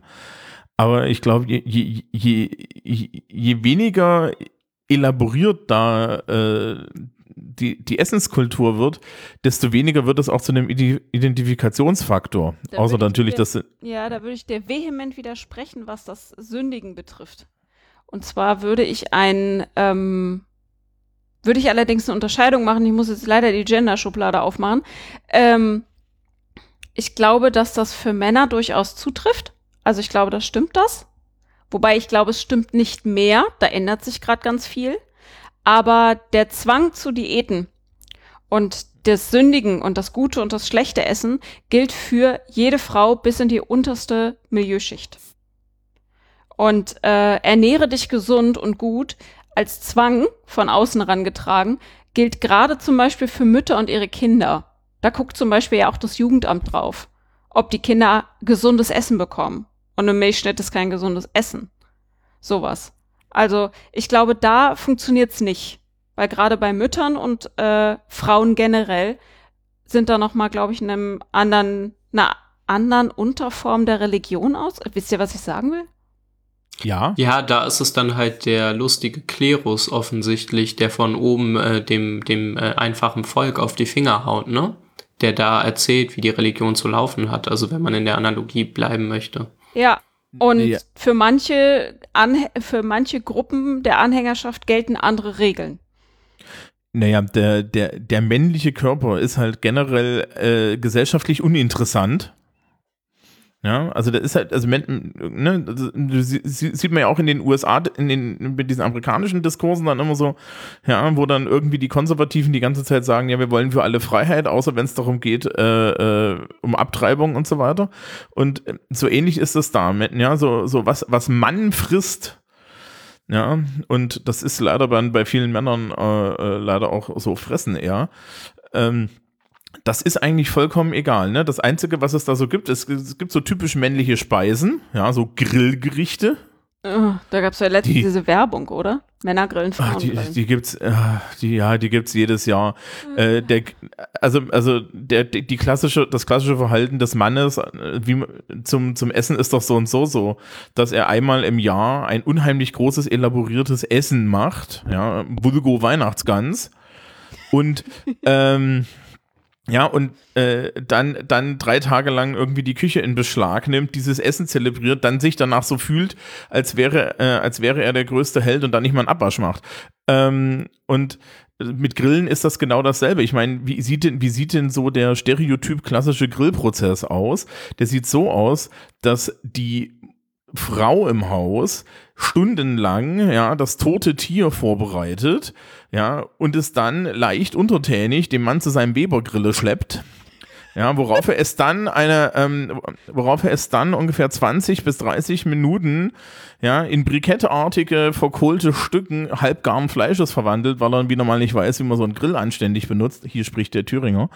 Ähm, und, und sich dann, und sich dann äh, irgendwie in seiner Männlichkeit zurückgeworfen wird in die Steinzeit und dort auch irgendwie bestätigt fühlt, weil wir wissen ja, dass in der Steinzeit das Mammut jeden Tag erlegt wurde und die, die, die nicht eigentlich die ganze Zeit von den Bären der Frauen gelebt haben. Also das, das, das, das, spielt halt keine Rolle. Und als Frau natürlich wirst du über deinen Körper die ganze Zeit mit deinem Essen kon kon konfrontiert. Ja, also zu, zu, mir, zu, ja, wenn, äh, ich, bin ja irgendwie so, so 130 Kilo, groß, groß, stark, fett. Ja, ähm, äh, wenn, ich, ich, wenn, wenn ich so einen Spruch bringe wie, ja, nee, also ich brauche jetzt noch einen Schnitzel, weil ich muss ja meine 130 Kilo mit Energie versorgen, dann wird jovial gelacht, ja, und dann sagt keiner, sag mal, spinnst du, nimm doch einen Salat. Das kriege ich nicht zu hören. Ja, als Frau kannst du das nicht sagen. Ja, das, also du kannst das schon sagen, aber dann ist ja sofort das Stigma drauf. Oh ja, dieser, Also- absch dieser abschätzige Blick. Willst du das wirklich alles essen? Und die Antwort ist, ja, du Arschloch. Genau. und du kriegst nix ab. Ja. Und ich hätte gern noch ein Eis. Das stimmt übrigens an einer Stelle nicht. Es gibt so, es gibt so ein, ein, ein Single-Prestige, das Frauen haben. Frauen, also ich, ich, ich, ist jetzt mein persönliches Erleben. Frauen dürfen ähm, Männern jederzeit in einem Restaurant das übrig, den, den übrigen Hauptgang zuschieben, den die Männer dann essen müssen. Und dann dürfen sie danach Nachtisch bestellen. Oh Mann. Oh, Ja. Das, das habe ich, das hab ich schon so oft erlebt, ja. Und ich kenne das aus meiner eigenen Familiengeschichte. Und mittlerweile bin ich der, der den ganzen Kram aufessen muss, weil mein Vater weigert sich. Christoph, wie möchtest du Essen als Ersatzreligion benutzen? Ja, ich glaube schon, dass es sehr tauglich ist. Vor allen Dingen, also einmal ist ja einfach historisch die Verbindung zu religiösen Festen ähm, schon mal gegeben. Also besondere Essen zu gewissen Jahreszeiten und religiösen Festen. Also das kann da, also wenn man es von der Seite angeht, ist es, glaube ich, eine, eine Rückversicherung an tatsächlich ja quasi den, den ähm, den, den religiösen Wurmfortsatz, den wir hier noch haben in der Gesellschaft. Ähm, und halt auch so lustige Späßchen wie Fasten und so, die ja jetzt auch wieder ähm, regelmäßig betrieben werden. Also ich nehme mich davon auch gar nicht aus. Ich habe irgendwie dieses Jahr auch so lustig Zucker gefastet und so. Ähm, einfach nur um mal zu gucken, ob irgendwas passiert.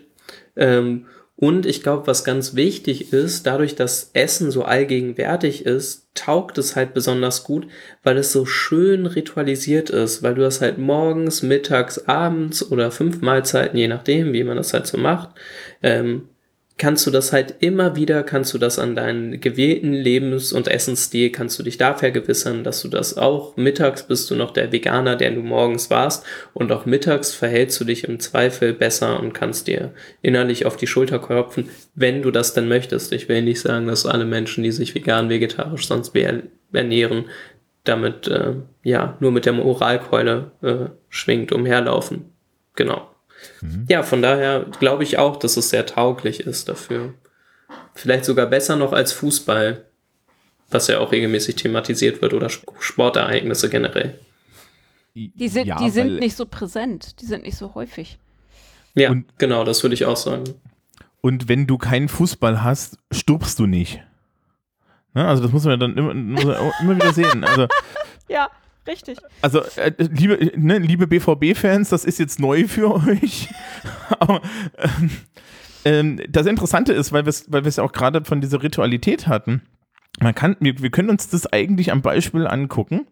Was isst man denn bei euch zu Weihnachten?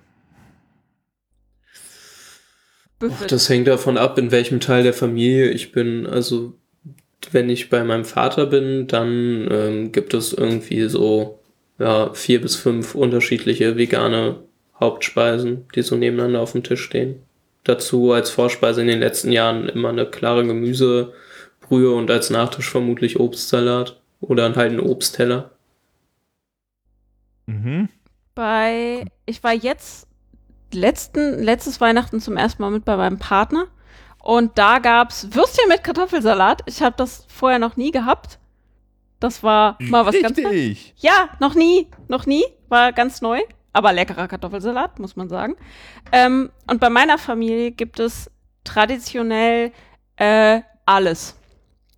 Weil wir dann, ja, es soll nicht immer eine, einer eine kochen, deswegen bringt jeder Teil der Familie was mit, was dann dazu führt, dass sich die Tafel biegt unter verschiedenen Braten, Sasiki, Broten, Kartoffeln, Klößen, keine Ahnung. Ähm, weil meine Familie ganz äh, Arbeitermilieu auch dazu neigt, grundsätzlich für 400 Personen mehr zu kochen, als da sind. Weshalb es am ersten und zweiten Weihnachtsfeiertag Reste gibt. Die reichen meist bis Silvester. Vielleicht müssen wir doch die komplette kommunistische Revolution versorgen, ja?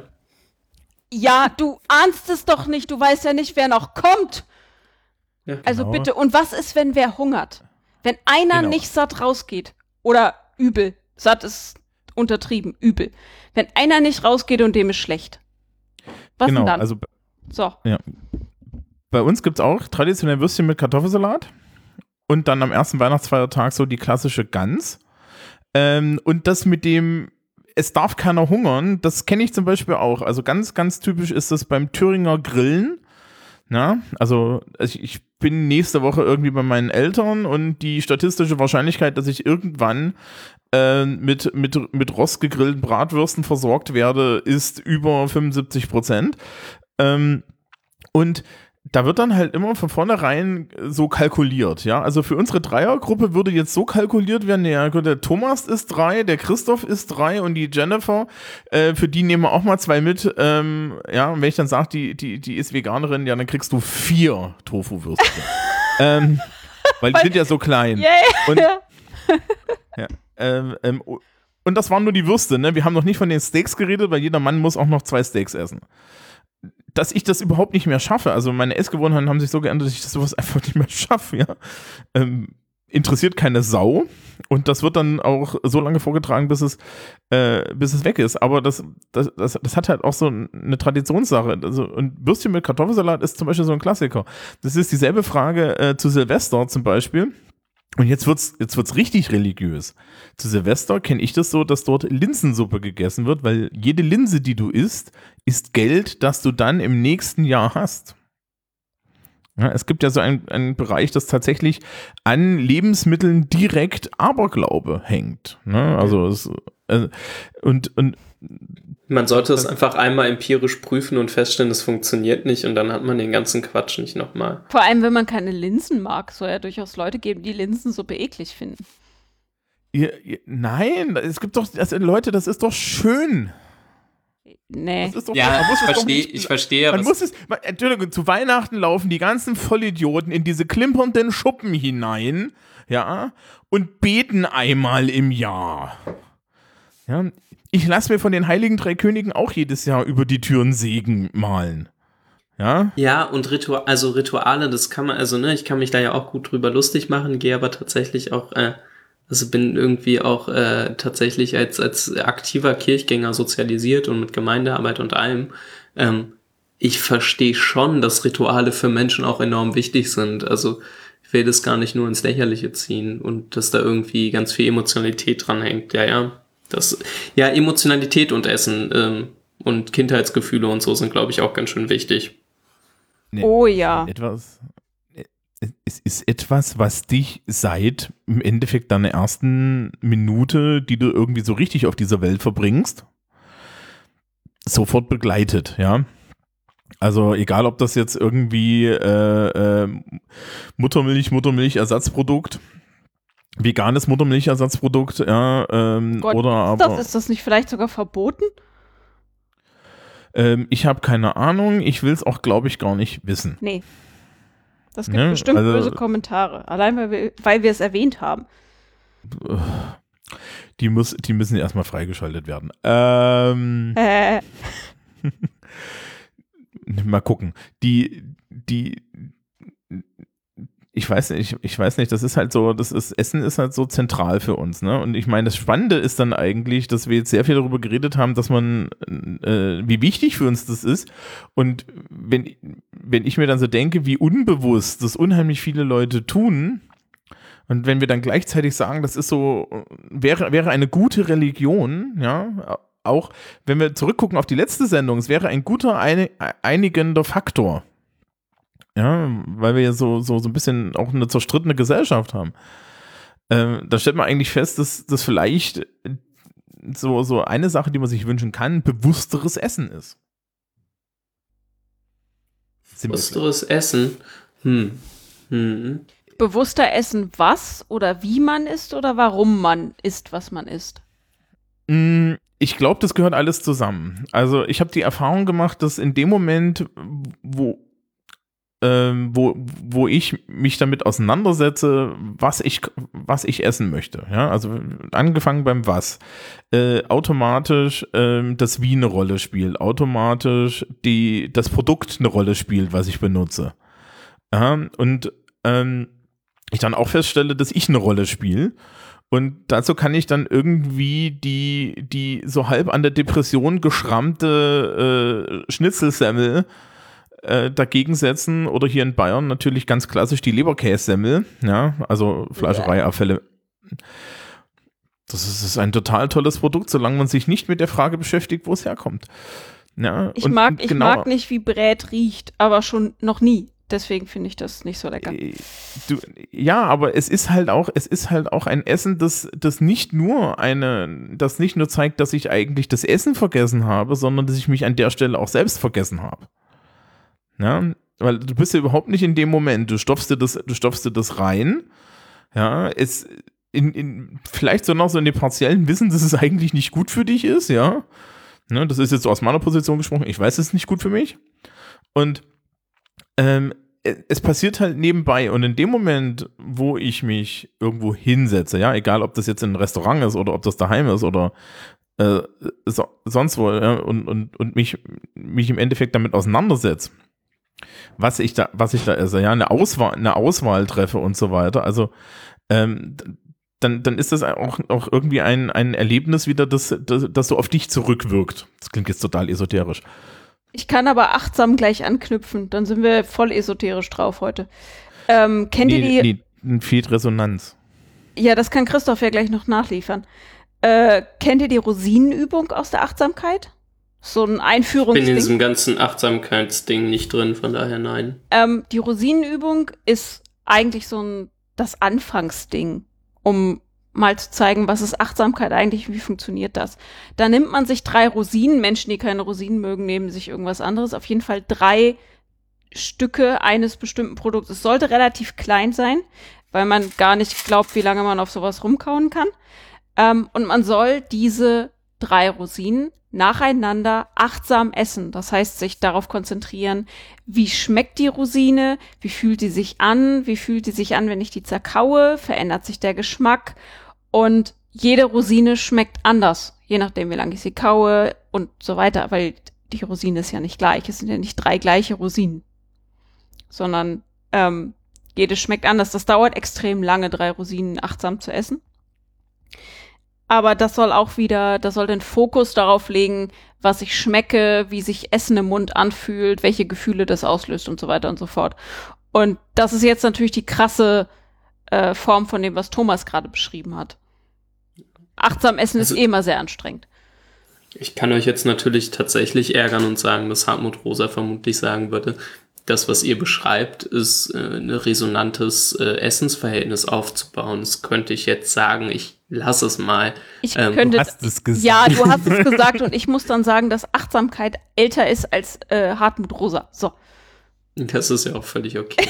ähm, genau deswegen habe ich das ja auch so gesagt, wie ich es gesagt habe, so dass ich es nicht gesagt habe, damit ihr sagen könnt, okay, Christoph hat es doch vielleicht gar nicht gesagt. Okay. Ja, aber ich glaube, das, also ja, ist halt die Frage, welches Ziel man äh, verfolgt. Ne? Also geht es uns jetzt um den Fußabdruck? Möchten wir einfach, dass die Leute sich mit dem Essen auseinandersetzen, weil wir denken, ja, das wäre halt irgendwie schön?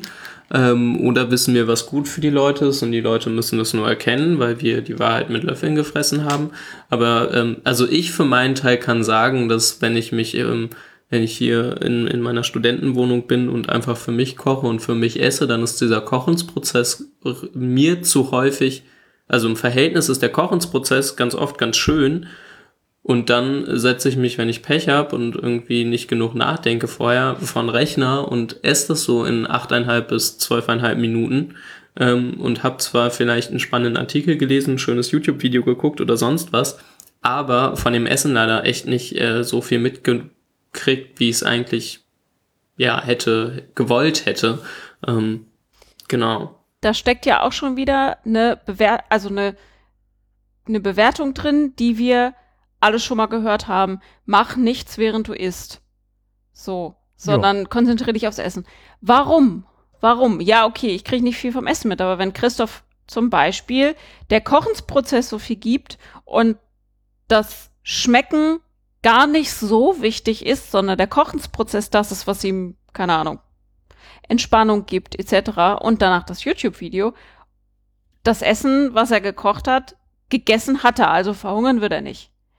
Aber dann Ja. ist da diese, diese Wertung drauf, wenn ich mein Essen nicht schmecke, dann ist das schon wieder nicht okay.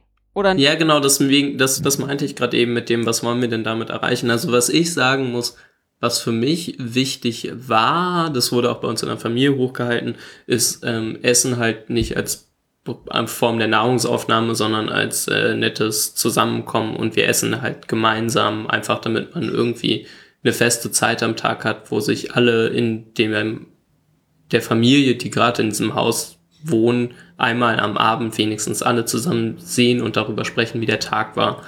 Ähm, ist halt die Frage, also könnte man halt auch vom Essen entkoppeln, wird die Welt auch nicht von untergehen, aber man kann es halt auch kombinieren, weil liegt ja nah.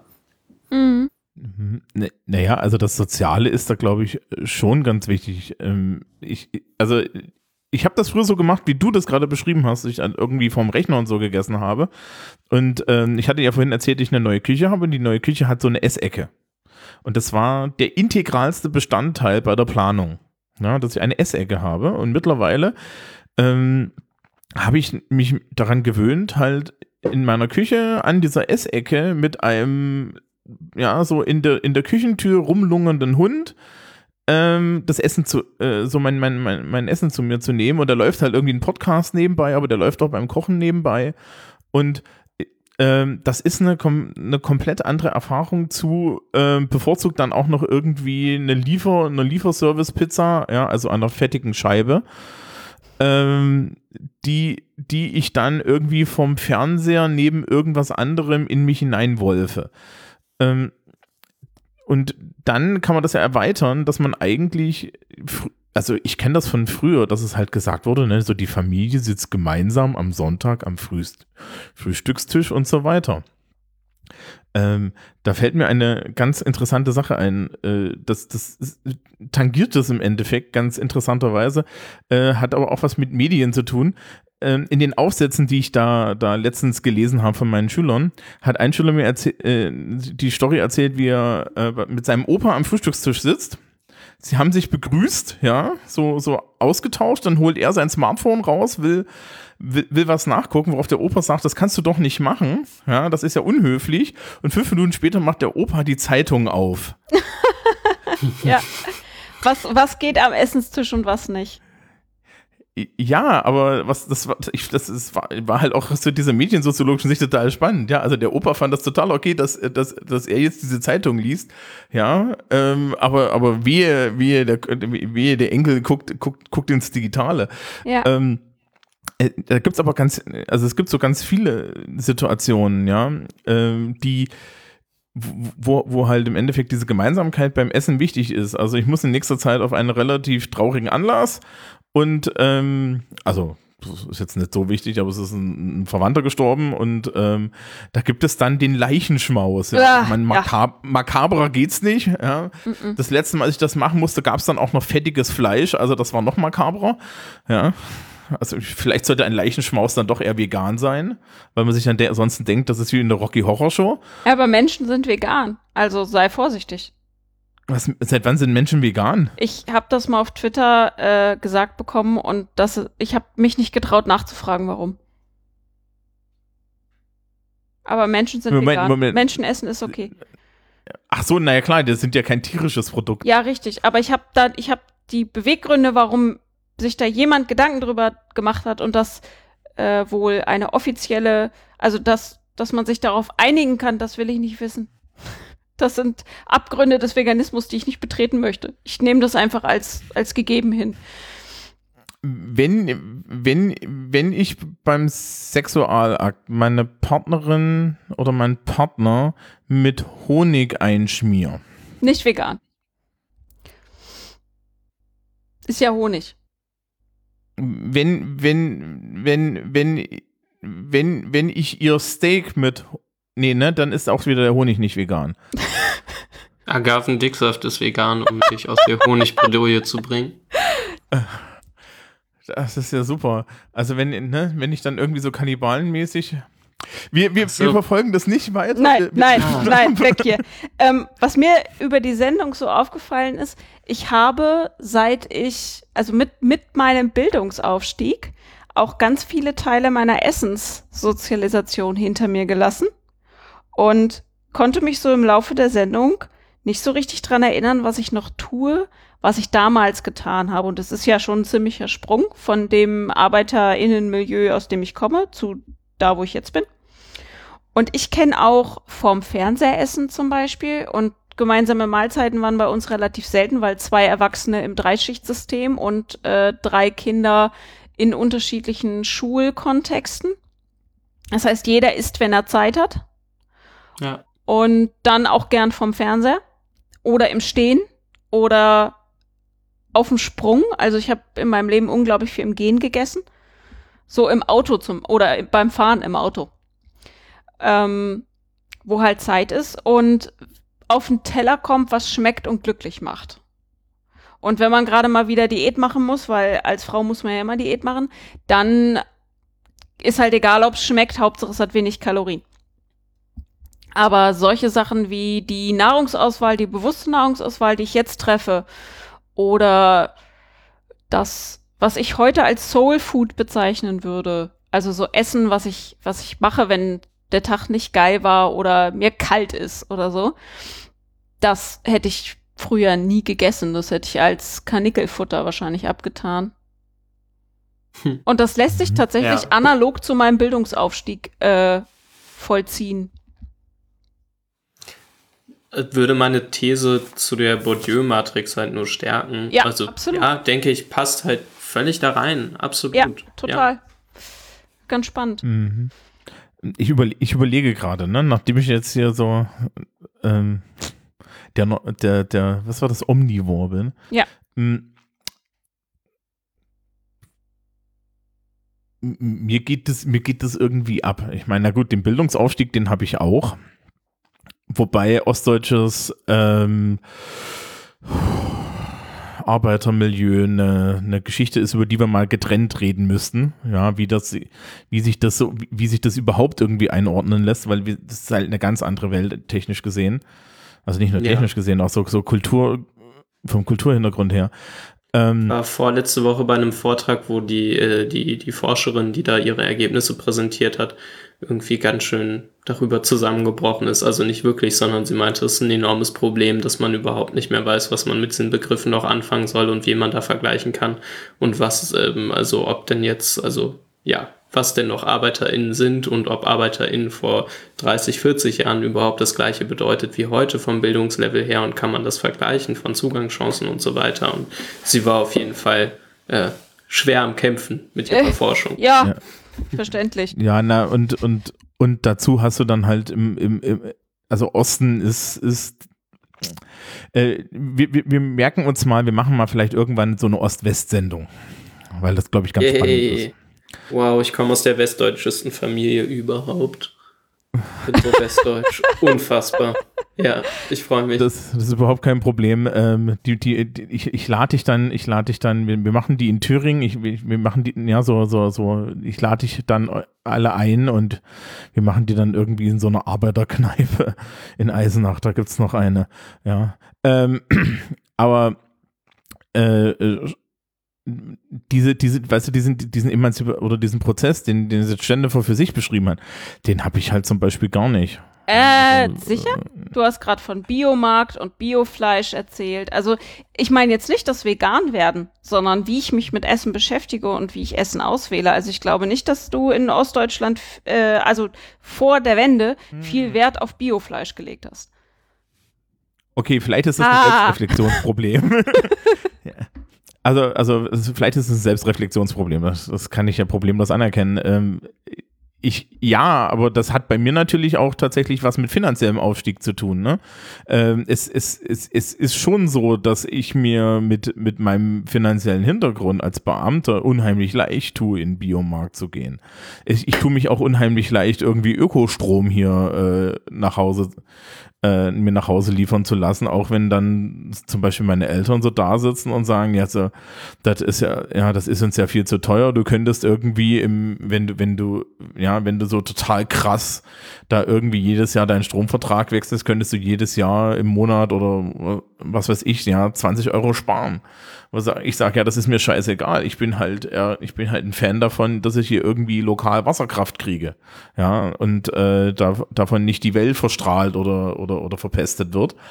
Ähm, das ist aber, ich weiß gar nicht, ob das jetzt so eine so. Gut, ich weiß, wo es herkommt. Ja, also bei mir weiß ich jetzt, wo es herkommt. Das kommt halt aus so einer so einer äh, Pagan Hippie Hippie Sache, ja, der ich irgendwann mal am Ende meines Studiums anheimgefallen bin. Ob das jetzt was mit meinem Bildungsniveau zu tun hat, weiß ich nicht. Nee, also ich meine ich mein ja schon meinen Aufstieg, den ich durch meine durch meinen Bildungsaufstieg erreicht habe. Also bei mir macht es natürlich auch einen finanziellen Unterschied. Ähm, einen ganz krassen finanziellen Unterschied sogar. Ähm, aber auch dadurch, dass ich aufgestiegen bin, habe ich mehr reflektiert, was ich esse. Und ich kam auch äh, in den Luxus, reflektieren zu dürfen, was ich esse. Halten wir einfach mal fest, dass du in einem, äh, ja, von dir schon gerade eben angesprochenen Dreischichtbetrieb ähm, bei harter körperlicher Arbeit vermutlich eher nicht, also jetzt mal unabhängig von Finanzen und meinetwegen auch noch von Bildung, eher nicht in die Situation kommst, dir regelmäßig Gedanken darum zu machen, ob du wirklich Soul Food, weil einfach irgendwie so kennengelernt und sehr gut passend zu einem sehr harten Lebensstil, dass äh, der Transfer hin zu du wirst bio, vegan und super hip einfach sehr, sehr schwer fällt und glaube ich, ähm, ja, äh, du schon, also da eine intrinsische Motivation zu entwickeln, das zu ändern ähm, und ja, dafür musst du irgendwie die Ruhe und die Zeit haben und ähm, ja, ähm, vielleicht auch irgendwie das, das Bildungsniveau irgendwie mitmachen. Aber das kommt nicht ganz von alleine. Ich glaube, die äußeren Umstände müssen da schon ganz gut passen. Also schon ein ganz schönes Privileg, sich auch äh, abends äh, anderthalb Stunden sich mit FreundInnen darüber unterhalten zu können. Ja, ähm, auf jeden Fall. Wie denn die Gesellschaft mit Essen umgeht und so. Also. So. Ähm, ach, wir sind da ein, wir, wir, sind jetzt total transparent und sagen, wir wurden gerade rüde durch die Technik unterbrochen. Ja. Böses Audacity. Ähm, genau, das, das böse Audacity der Jennifer. Ähm, wir waren, glaube ich, an der Stelle, wo wir nochmal darüber geredet haben, dass es halt ein Privileg ist, mit den Freunden und so weiter zusammenzusitzen und haben an der Stelle beschlossen, dass es eigentlich ein guter Punkt ist, um Schluss zu machen. Ja. Ja. Weil es auch sehr romantisch ist. Wir saßen heute Abend mit Freunden zusammen und haben übers Essen geredet. Ja, was gleichzeitig Beweis dafür ist, wie privilegiert wir sind, weil wir haben es sogar auch noch in Mikrofone gesprochen. Das können ja. echt nur super privilegierte Menschen. Ja. Genau. Ähm, da geht der freundliche Hinweis, das durchschnittliche Mikrofon zum Podcast aufnehmen kostet 30 Euro. Man kann das relativ preiswert machen. Ähm, oh ja. Erzähl den Leuten nicht, was preiswert ist. Das ist nee, gefährlich. Das, das ist nicht nett. Okay, wir machen vielleicht mal Schluss. Ich habe nämlich passend zur Sendung auch ziemlich Hunger. Okay. Sehr schön. Und ja, ich muss in mein Bett und so. Dann macht's gut, liebe ZuhörerInnen. Bis, Bis zum nächsten Mal. Auf Wiedersehen. Tschüss.